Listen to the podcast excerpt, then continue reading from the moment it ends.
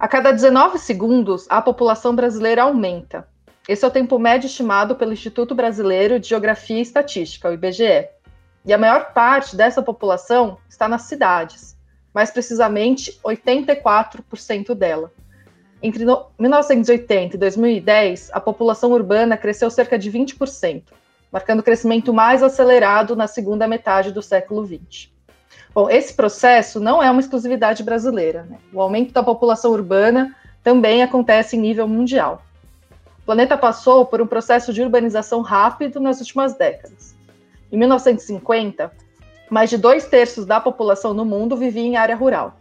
Em, 2007, que a população urbana mundial ultrapassou a população rural, mantendo-se predominante desde então, segundo o relatório World Urbanization Prospects, produzido pela Divisão das Nações Unidas para a População do Departamento para Assuntos Econômicos e Sociais. Como que os governantes dessas cidades podem construir programas de governo e, de fato, governar cidades cada vez mais densas com os desafios impostos pela sustentabilidade do desenvolvimento.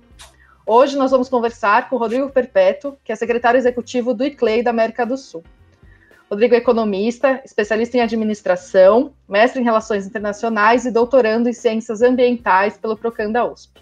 Também foi chefe da assessoria de relações internacionais do governo do estado de Minas Gerais e professor de política internacional contemporânea nas faculdades IBMEC. Seja muito bem-vindo, Rodrigo, ao nosso podcast. Obrigado, Tamara. Uma satisfação muito grande estar aqui. Um abraço a você, o Sinoel, o Arthur e também um cumprimento especial aos ouvintes. Bom, e como vocês já ouviram, estamos aqui, como sempre, com o Sinoel e com o Arthur para me ajudar a conduzir esse papo com o Rodrigo.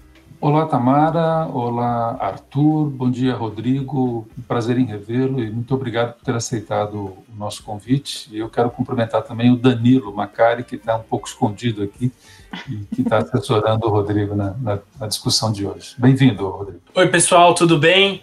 É, Bem-vindos a mais um podcast. Obrigado aí por nos ouvir. Obrigado, Rodrigo, por estar aqui conosco, compartilhando aí sua experiência sua visão. Acho que vai ser um papo muito legal e super importante no momento que a gente está hoje.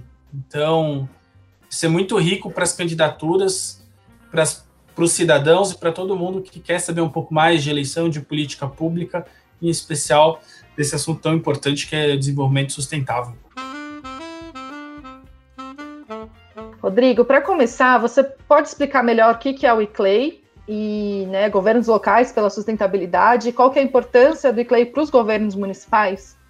Claro, Tamara. O ICLEI é uma associação de governos locais. No contexto brasileiro, seriam os municípios e os governos estaduais. Mas em outros países, você tem também governos metropolitanos, é, províncias, departamentos. Então, toda essa gama de governos que estão abaixo do governo nacional nos seus contextos domésticos. O ICLE esse ano completou 30 anos de existência.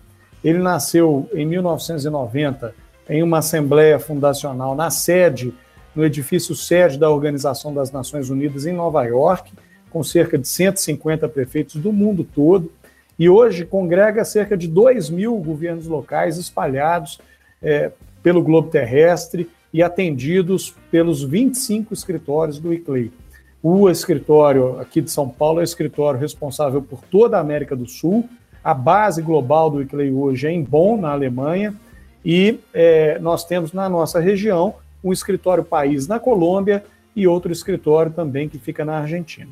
Como eu tentava dizer, Rodrigo, a nossa discussão aqui no podcast é, é nós estamos procurando aterrizar o debate sobre vários temas na eleição municipal de 2020.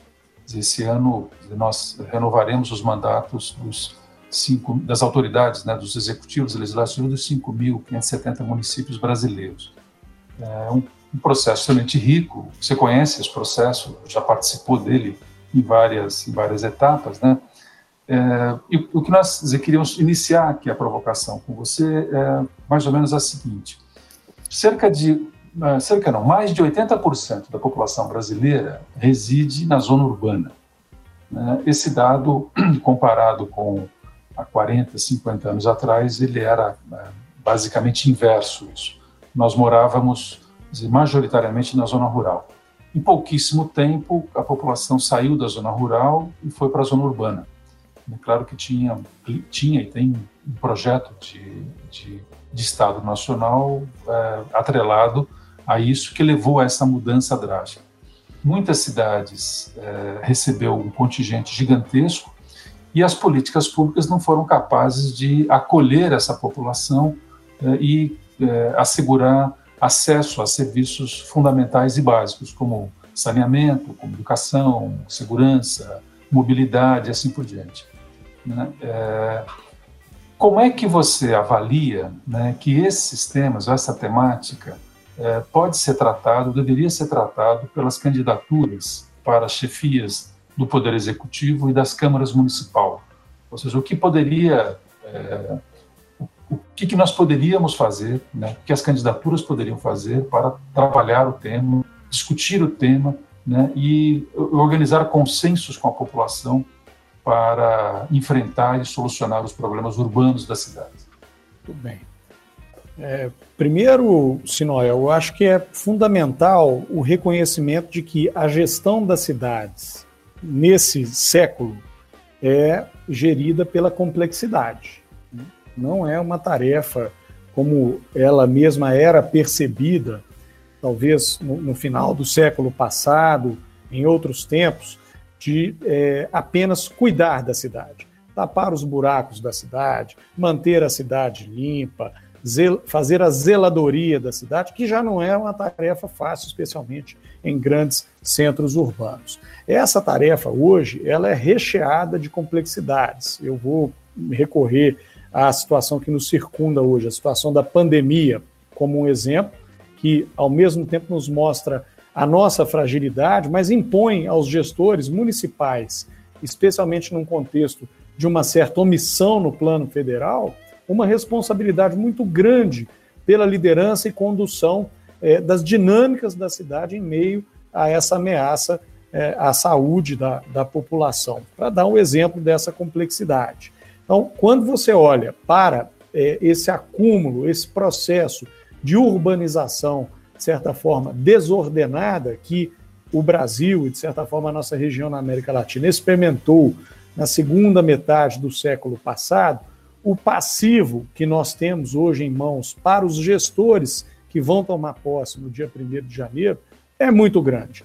E eles precisam se conscientizar que essa gestão não pode ser feita mais por meio de caixas, de maneira fragmentada é preciso pensar a cidade de maneira integral e integrada, conciliando as políticas urbanas, as políticas sociais e um cuidado especial com a perspectiva ambiental nas cidades. É isso que o ICLEI tem feito, tem trabalhado para apoiar aquelas cidades que se comprometem com uma gestão mais sustentável, dando um ferramental, um instrumental para que enderecem questões relacionadas à mobilidade sustentável, à gestão dos resíduos sólidos de maneira contemporânea, né?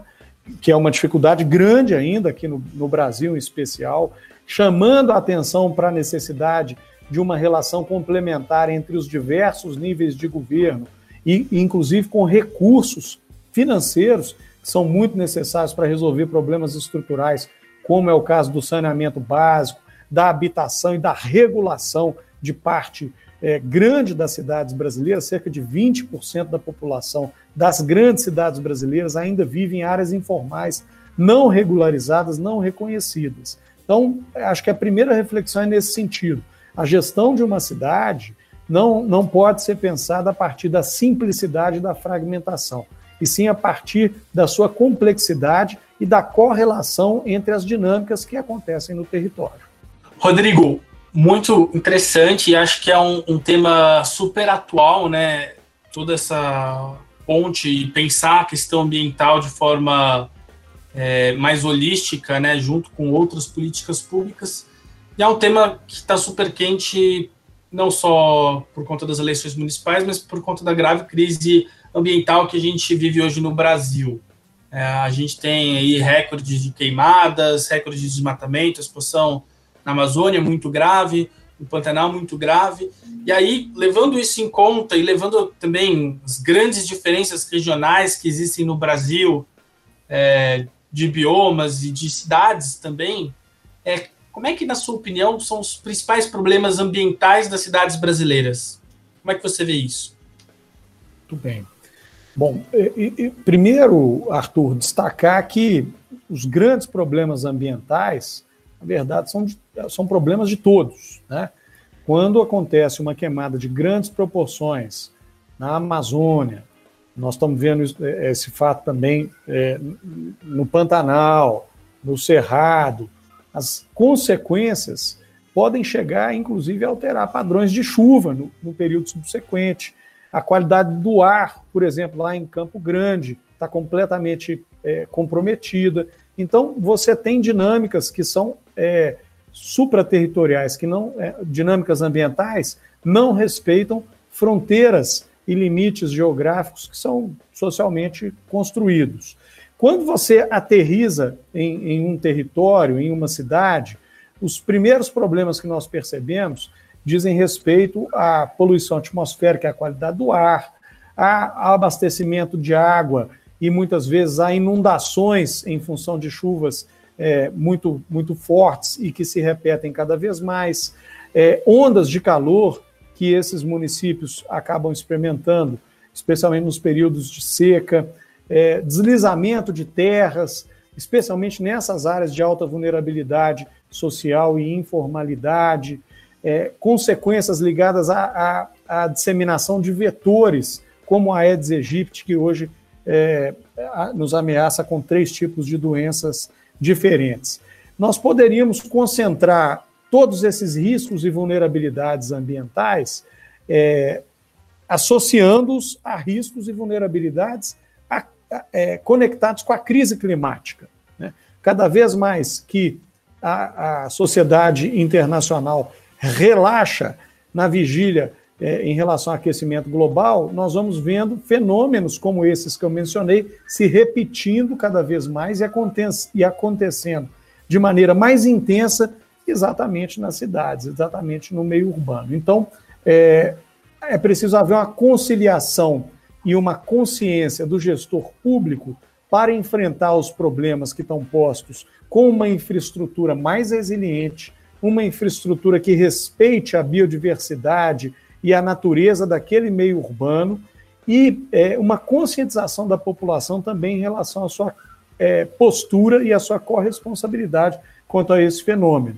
Isso pode ser pela via da educação para o consumo, da educação para o uso da água, dentre outras formas de conscientização que, que nós temos, não só por meio da educação ambiental, mas por meio também da educação cívica.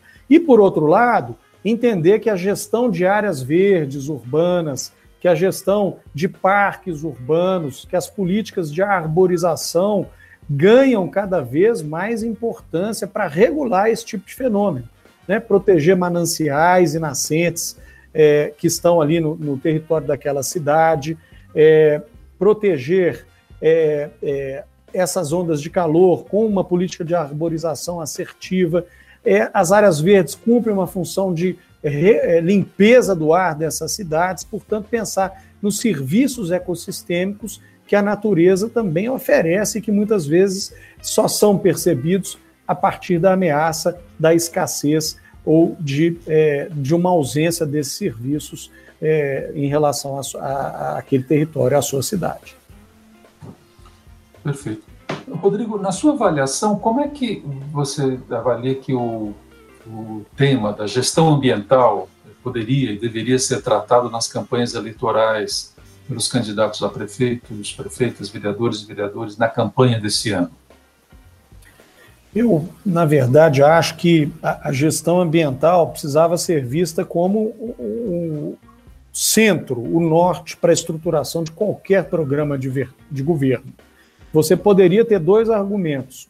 Um é esse que a gente comentava a partir da pergunta do Arthur, que é o argumento do risco, da vulnerabilidade e da fragilidade do meio urbano perante a, a, a natureza e a necessidade de se criar uma dinâmica de harmonia entre a ocupação do solo, portanto, as edificações, as, as, os requisitos para o licenciamento, para a construção, o zoneamento econômico, social e ecológico daquele território, a, a, licença para atividade produtiva, isso tudo pode ser orientado pelo risco né, e pela fragilidade do território. Mas existe um outro movimento que talvez é, os, os governos locais ainda não tenham percebido na sua plenitude e que se configuram como uma grande oportunidade, que é a visão positiva desse movimento. Se nós olharmos, por exemplo, o, o que a União Europeia está fazendo, ela propõe todo um procedimento de recuperação econômica a partir da pandemia e social, é, tendo como referência a, a, a, ecologia e a natureza. Eles chamam de é, Green Deal europeu, ou Grande Pacto Verde europeu. Eu acho que cada cidade, a partir dessas eleições, poderia fazer o seu Pacto Verde. Isso, na verdade, nortearia as dinâmicas de desenvolvimento para um caminho de prosperidade associada e harmonizada com a natureza no território e no meio urbano. Buscaria a atração de investimentos privados é, a partir de empresas que têm critérios que respeitam é, a natureza. Buscaria a regularização e a pactuação com as empresas que já estão no território para que elas possam também devolver para a comunidade uma condição de produção mais sustentável. E a partir daí, de médio, uma visão de médio e de longo prazo para o desenvolvimento daquela cidade, estaria de fato diferenciando a cidade, não só no plano nacional, mas também no plano internacional, oferecendo a essa cidade uma relação privilegiada com organismos internacionais, com bancos e agências de cooperação e de desenvolvimento, e, portanto, ajudando, inclusive, a alavancar os recursos necessários para fazer os investimentos corretivos e prospectivos naquele território. Rodrigo, é, e nesse sentido, como é que as cidades podem utilizar o inventário municipal de emissão de gases de efeito estufa? Por que, que isso é importante para as cidades? Quando uma cidade se compromete com o enfrentamento da crise climática, a primeira preocupação que ela precisa ter é de medir as emissões do seu território. É claro que existem referências metodológicas para isso, dadas pela Organização das Nações Unidas. É, são várias as possibilidades de fazer essa medição, mas fato é que, é, para dizer se a cidade está tendo êxito ou não na redução das suas emissões, ela precisa ter uma linha de base. Então, o, o, o inventário de emissões de gases do efeito estufa é, na verdade, essa mensuração, essa referência para políticas públicas, por exemplo, de mobilidade urbana, que na maioria das cidades do Sudeste é o grande vilão dessas emissões. Então, por aí, o governo municipal tem condições de balizar medidas para reduzir essas emissões e para depois adaptar também o território para que ele seja é, mais resiliente é, em relação aos efeitos da mudança do clima. Seguindo ainda nesse assunto, é, a gente queria te perguntar um pouco mais, Rodrigo, do, sobre a estratégia de desenvolvimento de baixo carbono e, e, como o desenvolvimento sustentável casa com o planejamento das cidades e como seria o papel dos prefeitos e vereadores para um desenvolvimento de baixo carbono. Muito bem. Um desenvolvimento de baixo carbono, é, ele tem exatamente essa premissa de, no primeiro momento, diminuir as emissões de gases de efeito estufa e, no longo prazo, zerar essas emissões. Então, nós estamos olhando para quê? Nós estamos olhando para a política de mobilidade urbana. Por quê? Porque o transporte público, é, ele hoje é todo baseado em combustível fóssil, o diesel, e, e especialmente. E a carga de emissões aí é brutal. Então, nós estamos olhando para a inserção de combustíveis limpos e renováveis, é, e aí esses critérios podem vir na norma da cidade, na legislação urbanística da cidade, colocando parâmetros para a, os contratos de concessão e de gestão da mobilidade dessa cidade. A mobilidade elétrica vem surgindo como uma alternativa eficiente. As cidades vêm se preocupando também em tratar a questão da geração de energia como uma questão importante nessa perspectiva de baixo carbono. Palmas, por exemplo, tem um programa chamado Palma Solar, que incentiva é, e reduz a taxa do IPTU, não só para o, o, o munícipe, mas também para o setor privado, que se comprometa em fazer a captação da energia fotovoltaica. E isso precisa de um acordo com a concessionária, que geralmente é, é estadual, ou é, é, é, uma adaptação normativa na cidade para que esse incentivo se dê dentro de um contexto de previsibilidade é, e de legalidade também. É, ainda nesse, nessa dinâmica de é, desenvolvimento de baixo carbono, nós temos as, as, as, políticas de gestão de resíduos, né, de lixo, porque cada vez que você otimiza a gestão dos resíduos, diminui e incentiva a população a gerar menos resíduos, você também tende a emitir menos gases do efeito estufa. Por outro lado, nós temos as dinâmicas de adaptação, que dizem respeito a essa gestão de áreas verdes, a gestão das águas urbanas e a harmonização da cidade com a sua biodiversidade e a sua natureza. É tão importante quanto as, as políticas de redução de gases, você ter, de fato, uma cidade que respeite é, a, a, os parâmetros da Organização das Nações Unidas para áreas verdes, que tenha uma política também é, de arborização que não introduza muitas espécies exóticas e que priorize o, o bioma, as espécies do bioma no qual aquela cidade está inserido e que veja o investimento na natureza não como um custo a mais, né? uma despesa a mais do, do, da prefeitura, mas como um investimento em saúde. Cada investimento em área verde no município significa redução de gasto no sistema de saúde e, portanto, é de fato uma economia para os cofres públicos. É por aí que vai é, as premissas do desenvolvimento de baixo carbono. Como é que isso ganha efetividade na gestão é, urbanística? Isso precisa vir para o plano diretor da cidade, para a legislação urbanística da cidade. Se a peça do plano de ação climática, é, ou se as diretrizes para o desenvolvimento de baixa emissão de carbono for paralela, né, não estiver integrada ao plano diretor e à legislação urbanística da cidade, esse esforço provavelmente vai se dispersar ao longo do tempo. Por isso, é, é importante que ele esteja integrado. E aí, esses critérios climáticos vão nortear o licenciamento para a, as edificações, para a atividade produtiva e vão passar a reger o, o próprio desenvolver daquela cidade, daquele território. É, Rodrigo, eu estava aqui dizer, embevecido ouvindo as suas, as suas apresentações e acabei perdendo um pouco aqui o tempo e a noção do, da ordem das perguntas. Mas eu, eu acho que seria assim, importante se você pudesse apresentar para a gente, Rodrigo, um panorama é, sobre é, a cooperação internacional realizada pelos municípios no, nessa temática ambiental. Ou seja, como é que você assim, é, como nós, nós já dissemos para você, né, nós, é, a plataforma Confirma ela tem ela tem uma missão que é de apoiar a realização de campanhas mais baratas, né, diminuir o custo das campanhas. Esse é um esse é um dos nossos objetivos. Né? E interessa muito não só reduzir os custos das, das campanhas, mas dizer, eh, ajudar para que as candidaturas enxerguem as possibilidades de fazer eh, administrações inovadoras, fazer gestões inovadoras. Né? E nós sabemos que a cooperação internacional pode ajudar muito eh, na troca de informações, na cooperação técnica, na cooperação científica e até na cooperação financeira. Né? O que, que o ICLEI tem feito em relação a isso? Que exemplo você poderia indicar? Né? É, porque às vezes essa cidade é pequenininha, acha que não pode cooperar porque isso é coisa de cidade grande, né? E na, na prática não é assim que funciona, né? Assim, é, conta um pouco para a gente como funciona isso, Rodrigo. É verdade. Eu, eu acho que a, a primeira questão que, que, precisa ser colocada é, diz respeito à inflexão que o sistema internacional é, vem sofrendo gradativamente, mas que vem ganhando uma intensidade muito grande, especialmente na última década, com pactuações é, que colocam a questão da sustentabilidade no centro da agenda internacional. Vou me referir a algumas delas.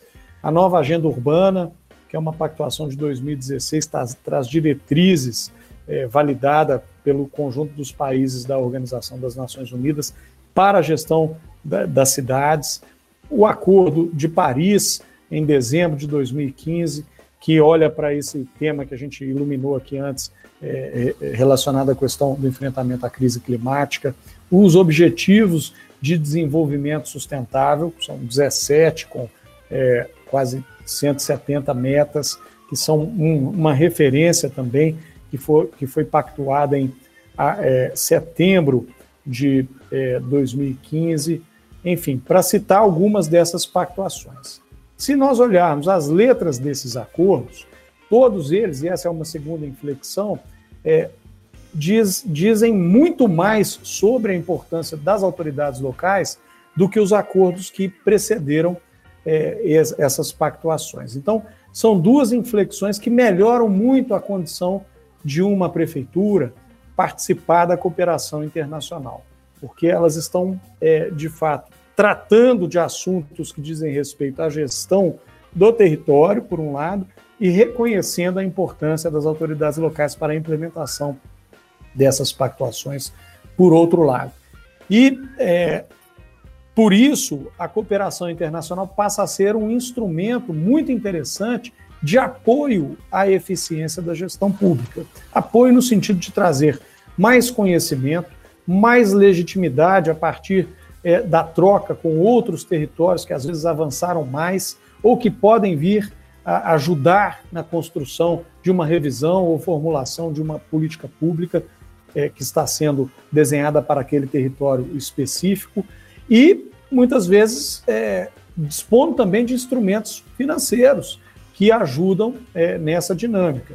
É, eu vou citar alguns exemplos. Por exemplo, a União Europeia é, tem hoje alguns editais abertos e é, o ICLEI tem ajudado, por um lado, os governos locais a participar, a conhecerem esses editais. É, o, o, governo britânico também está com vários editais abertos. Então, a conhecerem esses editais e a responderem de maneira qualificada com projetos para esses editais. Esses editais permitem que a cooperação, então, seja implementada nos territórios, mas muito mais do que isso, abrem espaço para que o governo desenvolva o seu capital social. Por meio de um projeto de cooperação, o governo passa a se relacionar com agências da ONU, o governo passa a se relacionar com bancos nacionais e internacionais, com agências de cooperação e enriquece o seu repertório. O, o, o que eu vejo é que a cooperação internacional, ela de fato, ela não resolve nenhum problema per si. Né? Ela não é a panaceia e a solução para todos os problemas daquele governo local. Mas o governo local, aquela prefeitura que faz uso desse instrumento, qualifica demais as suas dinâmicas de formulação e implementação de políticas públicas. Tem uma outra possibilidade de eficiência e tem uma outra possibilidade de devolver para o seu cidadão maior qualidade na gestão da sua cidade. Rodrigo, para a gente terminar, eu queria que você contasse um pouco sobre o programa de voluntariado pela sustentabilidade local e qual é o objetivo do programa global para cidades líderes na natureza urbana. Legal. Nós percebemos aqui no ICLEI, Tamara, que esse apoio que a gente já faz e que é muito importante para a gestão, para a apropriação política e para a implementação das agendas de sustentabilidade no território é, é fundamental, mas não é suficiente. É, seria muito importante a gente tocar a sociedade civil com mais frequência e com mais intensidade. Então, nós desenvolvemos aqui, de maneira pioneira na América do Sul, uma linha de trabalho que a gente chama de líderes do futuro. Essa linha de trabalho, ela, ela nasce com algumas vertentes e uma delas é o programa de voluntariado pela sustentabilidade local. O programa de voluntariado olha para pesquisadores que estão fazendo a sua pós-graduação é, e muitas vezes também a própria graduação mas que tem disponibilidade de dispor de um período é, é, letivo, de um semestre letivo, que dura de três a quatro meses, e participar da implementação de um dos projetos do ICLEI junto a uma das cidades da nossa base de associados. Então, a gente treina esse voluntário, prepara um coordenador na cidade, ajuda esse voluntário a se conectar com aquele problema específico que muitas vezes está associado a um desafio global. Nessa caminhada, esse voluntário é estimulado a produzir um artigo acadêmico e crítico sobre a sua experiência, e ao terminar essa experiência, esse voluntário não só teve uma, uma é, vivência sensorial e territorial e prática, mas também exercitou a sua capacidade acadêmica e crítica, conciliando a dinâmica da vivência com a dinâmica analítica. É isso que a gente pretende com esse programa: fomentar é, a experiência profissional qualificada e o senso crítico, melhorando, portanto, a capacidade da sociedade civil em se apropriar desses problemas complexos, contemporâneos, mas oferecendo também a sua parcela de contribuição para solucioná-los. Perfeito. Então fica a, a, lição, né, a missão para todo mundo, não só os candidatos, candidatas, é, contribuírem na construção dessa cidade que é mais sustentável, que é mais humana, né, que está olhando para o desenvolvimento de uma forma integral. É, queria te agradecer, Rodrigo, pelas ótimas sugestões, ideias para os nossos ouvintes. Tenho certeza que são coisas super interessantes para as pessoas que vão se candidatar esse ano. É, e se você vai ser candidato ou candidata e está nos ouvindo, precisa conhecer a nossa plataforma, a plataforma Confirma, que é uma plataforma de inteligência eleitoral para ajudar a sua campanha a ser mais eficiente e barata. Nosso site é www.confirma.site. Você pode fazer um teste gratuito por três dias e ver tudo que a gente tem para oferecer ali para apoiar a sua campanha a ser muito mais eficiente. Obrigada, Rodrigo. Se quiser se despedir do nosso público. Para mim foi uma satisfação muito grande é, poder participar desse podcast, é, escutar perguntas tão bem elaboradas, trazer algumas reflexões é, que dizem respeito à caminhada que a gente vem implementando no ICLEI e deixar também o ICLEI à disposição, seja dos candidatos, seja daqueles que vão ser eleitos, seja para prefeitos, vice-prefeitos ou vereadores, para a gente continuar com esse trabalho, que é um trabalho que precisa ganhar escala, que precisa ganhar intensidade para a gente, de fato, ter mais cidades mais sustentáveis nesse nosso Brasil. Perfeito. Bom, eu sou a Tamara, o podcast da Confirma é produzido por nós, editado pelo Gustavo Santos, e a gente se fala na semana que vem.